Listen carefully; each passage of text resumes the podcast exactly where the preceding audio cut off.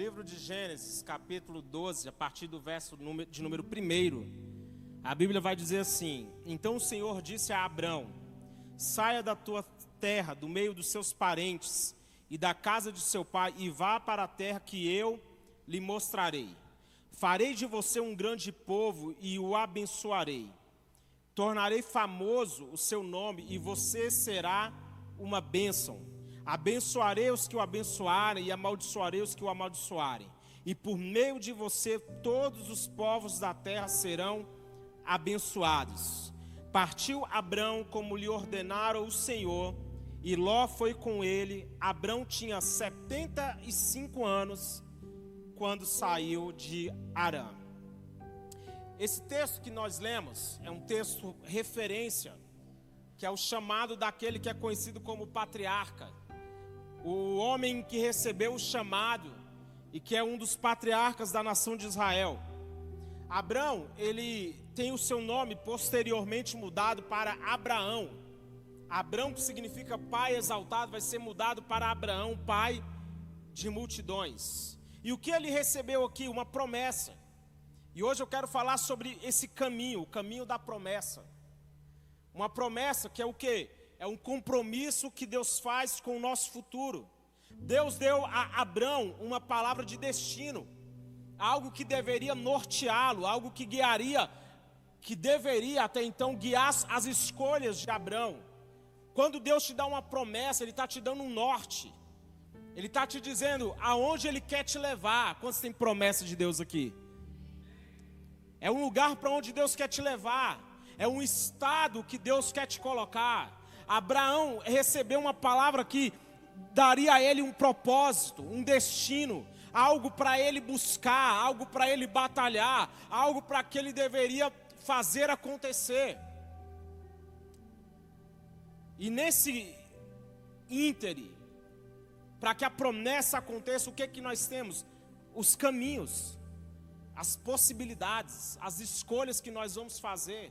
Sempre que nós vemos na Bíblia falando sobre caminho, está falando o que? Das escolhas que nós devemos fazer, das decisões que nós precisamos tomar ao longo da vida.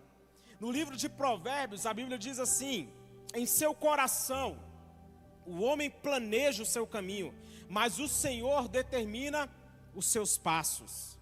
Em outro texto vai dizer assim: Pois o Senhor aprova o caminho dos justos, mas o caminho dos ímpios leva à destruição. Todos os dias nós estamos fazendo escolhas que estão modelando o nosso futuro.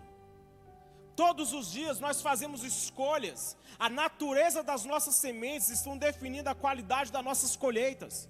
Acredite, as escolhas que fazemos hoje são sementes as escolhas, as decisões diárias que você toma, das coisas que você come, dos livros que você lê, das coisas que você assiste. Acredite, tudo isso está modelando você de várias maneiras. Essas escolhas diárias, a faculdade que você vai fazer, a pessoa com quem você vai namorar, a maneira como você vai lidar com o seu dinheiro, tudo isso são escolhas. Quando uma pessoa cai no adultério, quando ela trai, acredite, essa escolha aconteceu aonde? No coração dela. Não foi um acidente. Ninguém tropeça em um adultério. São as escolhas. Fala para o seu irmão sim, são as escolhas. Fala forte, fala assim, são as escolhas.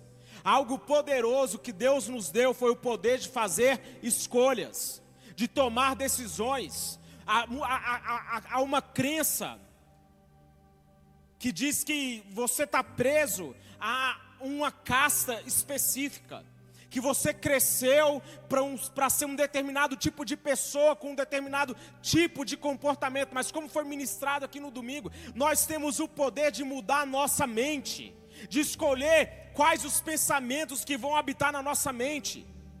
Uma frase poderosa vai dizer assim: que se você soubesse o quão poderosos são seus pensamentos, você não teria um pensamento ruim sequer. Pensamentos são poderosos, escolhas são poderosas. Deus disse para o povo assim: hoje Deus coloca diante de nós o caminho da bênção e da maldição. Olha que mensagem: o caminho está diante de nós. Você pode escolher qual caminho você vai trilhar. Você pode escolher hoje o caminho que você quer para a sua vida, para os próximos meses. Você pode ficar repetindo as escolhas erradas que você fez ao longo da vida. Hoje você pode falar assim: Eu quero dar um basta, eu quero viver uma nova história. Abraão, ele rompeu um estilo de vida totalmente diferente. Ele, ele, onde ele estava ali numa religião politeísta. Ele estava ali junto com os seus parentes, até que Deus dá uma direção para ele: sai do meio da tua parentela.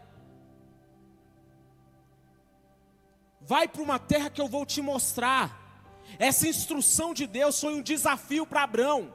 Deus estava falando para Abraão: Eu tenho algo novo que eu quero começar a partir de você. Foi a escolha de Abraão de obedecer. Quantos estão entendendo isso aqui em nome de Jesus? É uma escolha. No Salmo de número 37, entrega o seu caminho ao Senhor, confia nele e ele agirá. Eu vou profetizar: entrega o seu caminho ao Senhor, confia nele, por quê? Porque ele vai agir, porque ele vai cuidar, ele deixará claro como a alvorada que você é justo, como o sol do meio-dia que você é inocente. Entregue suas escolhas ao Senhor. Que seja feita a tua vontade e não a minha, não pode ser um jargão não pode ser uma música que nós cantamos sem significado. Buscar viver a vontade de Deus é abrir mão da minha vontade. Ei, eu vou repetir isso. Viver a vontade de Deus significa abrir mão da minha vontade. Dizer não para os meus impulsos. Dizer não para as minhas manias, dizer não para, os meus desejos, dizer não para aquilo que conforta a minha carne. Muitas vezes nós estamos dando ouvido à nossa carne. A vontade de, de, Deus não é algo que pode ser definido apenas pelo aspecto moral. Ah, a vontade de Deus é algo bom, perfeito e agradável. Isso você conhece o texto. Agora nós precisamos viver a aplicação disso. Não é apenas que algo que eu narro, é algo que eu experimento e comprovo. E é o que ele nos desafia. Transformai-vos, pois, pela renovação da vossa mente, para que possais experimentar e comprovar. Fala assim comigo: comprovar. Com seja boa, perfeita e agradável é a vontade de Deus. Uma canção vai dizer: quando o que eu desejar não for da tua vontade, Senhor, me livra da minha. Você pode falar isso hoje, Senhor? Quando a minha vontade não for como a sua, me livra da minha. Agora, quando nós temos uma promessa, existem alguns desafios. E toda promessa, preste atenção nisso, toda promessa ela implica em desafios pessoais, contextos e armadilhas que precisam ser vencidas. Toda promessa, ela vai desafiar algo em você. Deus ele nos dá uma promessa, amém ou não amém? Quantos entendem isso aqui? Deus dá uma promessa, mas essa promessa ela não te deixa confortável ela não te deixa na sua zona de conforto, ela não te deixa como está ou do jeito que você está. Eu vou repetir: toda promessa, ela vai te desafiar em níveis. Ela vai desafiar você pessoalmente, coisas que você sabe que em você que não condiz com a promessa. Quando tem coisas que você tem, você tem uma promessa e você sabe que tem coisas em você que não condiz com essa promessa. Quantos tem? Quantos são humanos aqui, pelo amor de Deus? Quantos têm promessas e o contexto que você está não condiz com a promessa? Quantos têm uma promessa e você sabe que tem armadilhas, que o diabo está aí ao derredor buscando a quem tragar? Acredite, o diabo ele está lutando para que a promessa de Deus na sua vida não se cumpra. Então, promessa tem desafios. Abraão ele teve que lidar com algumas coisas. Olha só. Primeira coisa que ele teve que aprender a lidar foi a aprender a esperar. Meu Deus aprender a esperar, lidar com a nossa impaciência. No Gênesis capítulo 15, Deus, olha o que, que diz: depois dessas coisas, o Senhor falou a Abrão numa visão: Não tenha medo, Abrão, eu sou o seu escudo, grande será a sua recompensa. Mas Abrão perguntou: Ó soberano Senhor, que me darás? Se continuo sem filhos, e o herdeiro que possuo é Eliezer de Damasco. Ele está questionando Deus. Ele está dizendo assim: Deus aparece para ele e fala assim: Eu sou o seu escudo. Eu tenho uma recompensa grande para você. Então Abraão vai falar: Como? Olha para mim, eu não tenho filhos. Eu já sou um homem velho. Minha esposa já é uma mulher de idade. Abraão olhou para a sua circunstância e ele sabia que as coisas para ele, no geral, humanamente falando, não estavam bem. Muitas vezes nós temos que aprender a lidar as escolhas que nós fazemos às vezes para alcançar a promessa é a do menor esforço. E às vezes nós somos impulsionados pela impaciência, pela pressa, pelo imediatismo. Abraão precisava aprender a evitar os atalhos. A, olha, a mulher de Abraão, Sarai, a Bíblia vai dizer que ela, depois desse texto, depois de Gênesis 15, lá no capítulo, se não me engano, 16, isso mesmo. Ela vendo que não podia ter filho, o que, que ela vai fazer? Chama a sua serva egípcia H, fala assim: está aqui a minha serva, já que o Senhor me impediu de ter filhos, então o que, que ela faz? Entrega a serva, a serva se deita, engravida, a serva tem um filho, e a Bíblia vai dizer que quando a serva se viu grávida, começou a olhar com desprezo para a sua senhora. Olha que texto. Então, ela começou, Sarai começou a perturbar Abraão. Olha, essa sua, a sua serva, caia sobre você a afronta que veio sofrendo. Ela deu a ideia e depois disso para cair sobre ele a afronta que ela estava enfrentando por causa da serva. Isso se chama casamento. Foi só uma piada. Né? Ela desprezou a sua senhora. Depois disso a Bíblia vai falar que Agar fugiu com medo. Mas olha que interessante, Abraão, quando eles tentaram dar um empurrãozinho na promessa, quais foram as consequências? Uma esposa amargurada e vingativa. Uma serva que era debochada e depois foi perseguida, e um filho que não era o filho da promessa.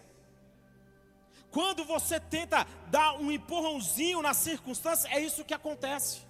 Muitas vezes nós deixamos de viver aquilo que Deus tem para nós, porque nós ficamos tentando achar jeitinhos, maneiras de fazer com que, com que aquela palavra se cumpra.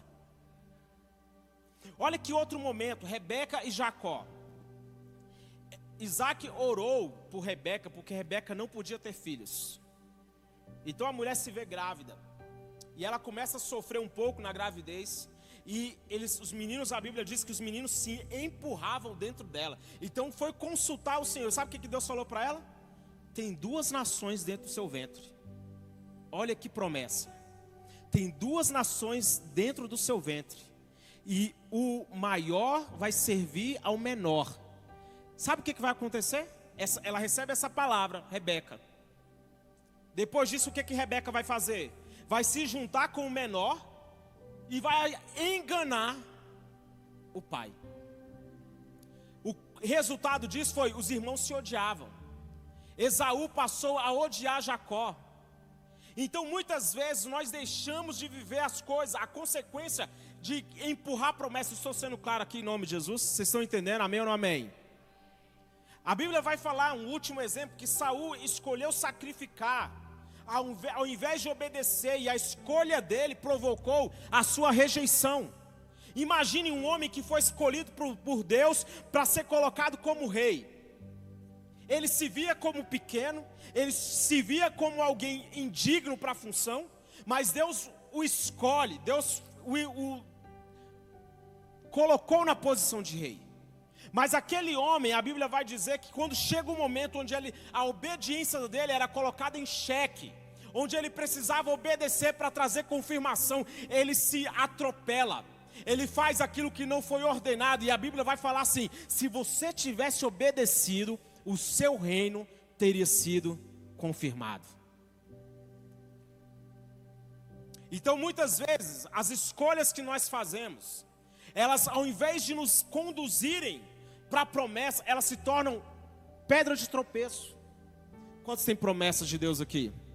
Eu vou te dar um alerta: cuidado com as escolhas que você tem feito. Pastor, Deus prometeu que eu ia ser abençoado financeiramente. Todo dia eu estou indo na lotérica. Todo dia eu vou lá. É o, o caminho é esse? Algumas escolhem, alguns escolhem o caminho dos ricos, riscos e das oportunidades. Isso aqui são pessoas que estão dispostas a lutar pelas promessas. As nossas vitórias, acredite, elas são resultado do nosso desconforto com a mediocridade. As vitórias que nós temos, elas são frutos quando nós olhamos para a vida como está, para as coisas como estão, e nós decidimos falar assim: eu não quero que está do jeito que eu estou.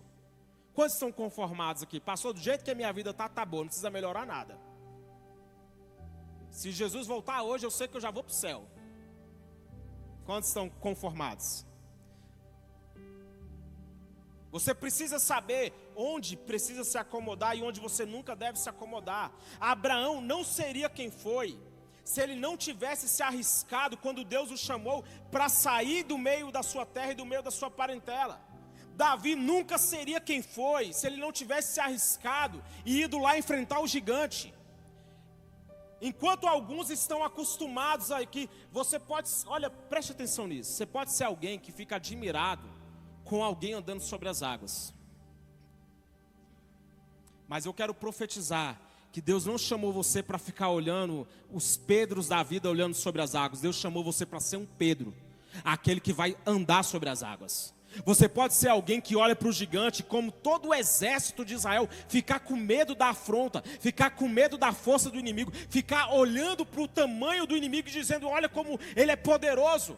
Ou você pode ser um Davi, que pega aquilo que Deus te entregou, usa como arma, e seja alguém, e é alguém que vai ser usado por Deus para vencer o gigante.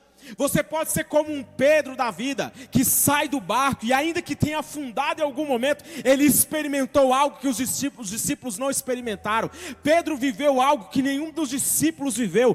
Pedro andou sobre as águas. Fala para o seu irmão, vamos andar sobre as águas. Você pode ser mais um soldado encarando o gigante com medo, ou você pode ser mais um dentro do barco vendo Jesus andar sobre as águas. Ou você pode se tornar aquele que corre na direção do. Olha como Davi fez. A Bíblia fala que ele correu na direção do gigante. Ele pegou a pedra, ele rodou na funda, girou, cravou na testa do gigante. Uau!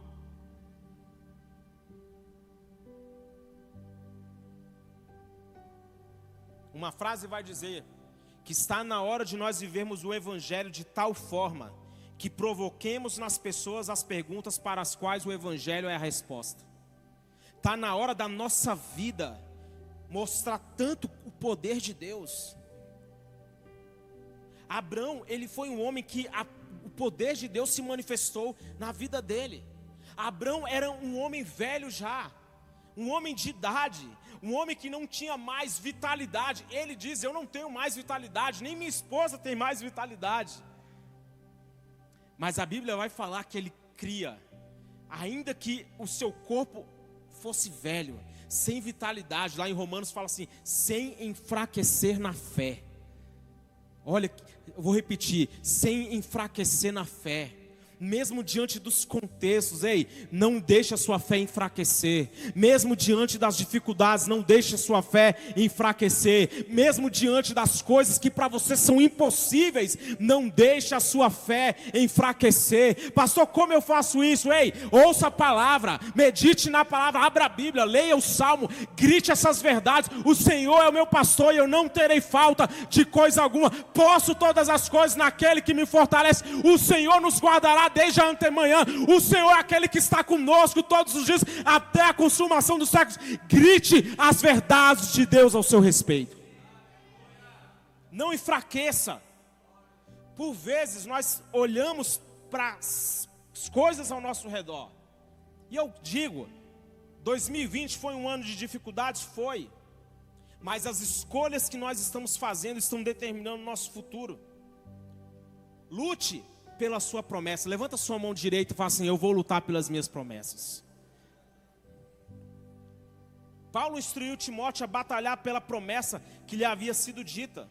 Timóteo, meu filho, dou-lhe essa instrução: olha, segundo as profecias já proferidas ao seu respeito, para que seguindo-as você combata o bom combate, ou seja, siga a palavra que você recebeu e lute um bom combate. Por que, que ele dá essa instrução? Porque acredite, existem alguns tipos de batalhas, existem níveis de batalhas, e eu quero falar de um, bem rápido, que é o nível das batalhas desnecessárias. Fala comigo assim: batalhas desnecessárias. Existem, acredite, batalhas desnecessárias. As suas picuinhas são batalhas desnecessárias. Os inferninhos que você vive se envolvendo são batalhas desnecessárias. As suas batalhas de ego, as suas preocupações com, a sua, com, com, com as opiniões dos outros, batalhas desnecessárias. Tem pessoas que elas estão presas em lutas. A Bíblia vai dizer que Josias, se eu não me engano, eu não lembro se é Josias exatamente o nome do rei, mas ele foi lutar uma batalha que não era dele. E o rei do Egito ainda fala assim: Olha, eu não tenho que estar lutando contra você. Não venha lutar essa batalha que você não tem nada a ver com essa história. A consequência, ele morreu. Em uma batalha que não era para ele lutar. E acredite, nos nossos dias tem muito crente morrendo espiritualmente, porque ele está lutando batalhas que não é para ele lutar. Você fica lá no Facebook, naqueles grupos de evangélico, entrando nas discussões mais fúteis que existem, e pronto. Eu não vou falar mais disso. Um outro tipo de batalha são as batalhas que nós estamos lutando para sair do buraco. Sabe aquela batalha que você está lutando para sobreviver? Israel teve esse período. Quando os inimigos atacavam, eles tinham que lutar pela sobrevivência deles, pela subsistência. Acredite, alguém aqui já teve que lutar pela sua subsistência, para garantir que você tenha ali o mínimo. Quantos já passaram por isso? É aquela batalha que é, você não tem muitas opções. Isso faz parte do ciclo da vida, acredite, todos nós passamos por isso. São as batalhas que nós temos que enfrentar e nós não temos muitas escolhas. São as batalhas que nós temos que passar para que algumas coisas fiquem para trás. Agora vem a luta que é boa. É aquela batalha onde nós vamos lutar para conquistar novos horizontes. Isso aqui, essa batalha, esse nível de batalha, ela só acontece quando eu deixo o ciclo do Egito para trás. A nação de Israel, eles tinham uma batalha dentro do Egito, eles tinham que garantir a existência deles.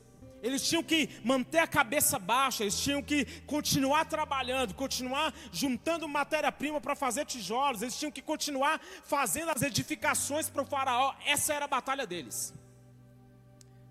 Mas um ciclo se rompeu. Agora eles estavam no deserto avançando para diante do Mar Vermelho, onde agora havia uma batalha nova, novos horizontes. Eles já estavam vendo a terra prometida. Ei, eu quero profetizar: Deus está te tirando da batalha da sobrevivência e está te levando para a batalha das conquistas. Não é a batalha mais que você vai tentar se garantir, é aquela que você vai batalhar. Por quê? Porque Deus está te dando novos horizontes, novas possibilidades. Ei, 2020 pode ter sido um ano de crise e de sobrevivência para você, mas eu profetizo em nome de Jesus: prepare-se para uma batalha de novos horizontes, de novas conquistas, das coisas maiores que Deus tem preparado para nós. Essa batalha é quando nós rompemos o ciclo e começamos a ter novos desafios. Um outro desafio, o último, da promessa, é dizer sim para Deus. Fala para o seu irmão assim: diga sim para Deus. Parece até um slogan, né? Diga sim para Deus. Mas olha que texto interessante. O anjo vai aparecer para Maria. E a Bíblia diz assim: que o anjo respondeu: O Espírito Santo virá sobre você, e o poder do Altíssimo a cobrirá com a sua sombra. Assim, aquele que há de nascer será chamado Santo, Filho de Deus. Também Isabel, sua parenta, terá um filho na velhice. Aquela que diziam ser estéril já está em seu sexto mês de gestação, pois nada é impossível para Deus. Olha que resposta que a Maria deu: Sou serva do Senhor, que aconteça comigo conforme a tua palavra. Essa, essa, essa, essa escolha de Maria, ela foi mais corajosa do que muitos de nós supomos. Ela era uma adolescente, nem casada ela era. Ela disse sim para parecer grávida. Ela disse sim para aparecer grávida. Vai, você vai, o poder do Altíssimo vai descer sobre você, você se achará grávida e agora pronto, não está casada. Hoje em dia você pode achar, ah, moça engravidou, comum. Mas não era assim naquele tempo. Tanto Maria quanto José estavam expostos. Ela fez uma escolha muito corajosa, dizer sim para Deus. Naquele momento, colocou ela em risco, colocou a sua reputação em risco. Acredite, muitas vezes dizer sim para Deus vai desafiar o contexto que você está, o status que você está. Abraão, quando disse sim para Deus, quando ele obedeceu aquele chamado, ele desafiou o status da sociedade da época. Davi, quando era menino ainda, recebeu lá o óleo da unção, um adolescente, foi ungido. Daquele momento em diante, a Bíblia fala que o Espírito se apoderou dele. E as coisas na vida de Davi, depois daquele momento, não ficaram mais fáceis. Eu vou repetir: naquele momento em que Davi recebeu o óleo, a vida dele não ficou mais fácil, porque a unção não vem para facilitar a sua vida. A unção vem para te capacitar a vencer os desafios que você precisa ter, que você precisa superar para viver o propósito que Deus tem para você. Então, dizer sim para Deus, nem sempre vai, nós vamos entender o contexto. Voltando ao texto de Gênesis 15, deu-lhe a seguinte resposta: seu herdeiro não será esse, um filho gerado por você mesmo será o seu herdeiro. Levando para fora da tenda, disse: Olhe para o céu, conte as estrelas, se é que pode contá-las. E prosseguiu: Assim será sua descendência. Olha que texto fantástico. Abrão creu no Senhor, e isso lhe foi creditado como justiça. Eu vou repetir: a vida de Abrão o estilo, a, a vida que ele estava vivendo, o seu contexto com a Sara já velha e ele já de idade. Quando ele, a Bíblia fala que ele falou assim: como eu, se eu não vou ter herdeiros? Como se eu não tenho filhos? O meu herdeiro vai ser Eliasal Damasceno. Então, Deus desafia ele. Você vai para fora da tenda, olhe para o alto, conte as estrelas. E a Bíblia vai falar assim: que Abrão creu Irmãos, nada havia mudado nele. Nada havia mudado em seu corpo. Nada tinha, não, não, teve um, um, um, não teve um sinal sobrenatural na hora. Não, conta as estrelas. Olha que simples. Eu vou te pedir para ir lá fora agora, por favor. Conte as estrelas e uma promessa vai se cumprir na sua vida, porque você fez esse ato simples de ir lá fora contar as estrelas. Vocês estão entendendo o que eu estou querendo dizer? Algo simples. Mas a Bíblia está falando que Abraão, apesar desse sinal simples, ele creu. E por causa da fé dele, como o pastor disse aqui, a fé dele o justificou. A fé dele permitiu que aquilo que havia sido prometido, de alguma maneira se apoderasse dele. Eu quero concluir. No livro de Romanos, eu citei esse texto agora, eu vou ler para você diz assim: que Abraão, contra toda esperança, em esperança creu, tornando-se assim pai de muitas, muitas nações, como foi dito ao seu respeito, assim será a sua descendência. Sem se enfraquecer na fé, reconheceu que o seu corpo já estava sem vitalidade, pois já contava cerca de 100 anos de idade, que também o ventre de Sara já estava sem vitalidade. Mesmo assim, não duvidou, nem foi incrédulo em relação à promessa de Deus, mas foi fortalecido em sua fé e deu glória a Deus, estando plenamente convencido de que ele era poderoso para cumprir o que havia prometido. Davi, perdão, Abraão sem enfraquecer na fé. Ele levou em conta todos os contras, porque a fé não é cega. E eu vou dizer algo muito sério: se sua fé te emburrece, reveja sua fé, porque a fé não te cega, A fé, fé não é não ver problema, fé não é não enxergar dificuldade, fé não é não ver, não é ver desafio nas coisas, porque você vai estar se enganando. Vai ter desafio, vai ter dificuldade, tem hora que vai ser duro, tem hora que vai ser assim suado, mas sabe o que é garantido? Se eu tenho fé, a Bíblia diz que a fé é certeza do que eu espero e convicção daquilo que eu não vejo. A fé me dá uma, uma, uma certeza: vai acontecer. Eu quero que você fique de pé comigo. Tudo ao redor podia gritar o contrário, mas sem enfraquecer na fé, na fé. Abraão decidiu crer. Preste atenção. Abraão decidiu crer. O problema é que as pessoas acham que elas não, elas não têm escolhas. Elas olham para a vida delas como está e elas pensam assim: eu não tenho escolha. Eu não posso fazer nada, pastor, para mudar a minha situação financeira. Pastor, eu não posso fazer nada para restaurar o meu casamento. Pastor, essa doença, o Covid, matou mais de 600 mil pessoas. Quem, o que eu posso fazer? Primeiro, o caminho da promessa. Primeiro, lide com sua impaciência. Segundo, evite os atalhos. Terceiro, escolha o caminho dos riscos e das oportunidades. Quarto, Entenda que as suas escolhas estão determinando seu futuro. Quinto, lute por suas promessas. E sexto, diga sim para Deus. Uma promessa é um compromisso de Deus com o nosso futuro. Quando eu me alinho com a promessa, eu sei que vai valer a pena. O caminho da promessa, por vezes, não é claro. Não, como eu disse, não é livre de dores, de dificuldades, de perigos. Mas fala assim, bem alto, vai valer a pena. Quando eu me alinho com as promessas, eu sei que vai valer a pena. Sacrifícios, renúncias, fazem parte da caminhada cristã. E para as promessas de Deus acontecerem, para as promessas de Deus se cumprirem, eu tenho que entender que as coisas, Deus sempre vai trabalhar com o tempo.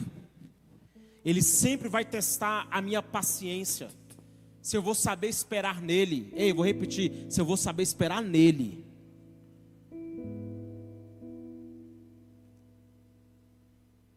Jesus, a Bíblia diz assim em Isaías que, contudo, foi da vontade de Deus esmagá-lo e fazê-lo sofrer. Isso, Jesus. Embora o Senhor faça da vida dele uma oferta pela culpa, ele verá sua prole e prolongará seus dias, e a vontade do Senhor prosperará em Suas mãos. Ei, eu quero profetizar que as promessas de Deus na sua vida, aquilo que Deus tem para você, sobre você, vai prosperar. Ou seja, vai dar certo. Deus vai fazer acontecer. Ele não é homem para que minta, nem filho do homem para que se arrependa. Ele diz: Eu zelo pela minha palavra para que ela se cumpra.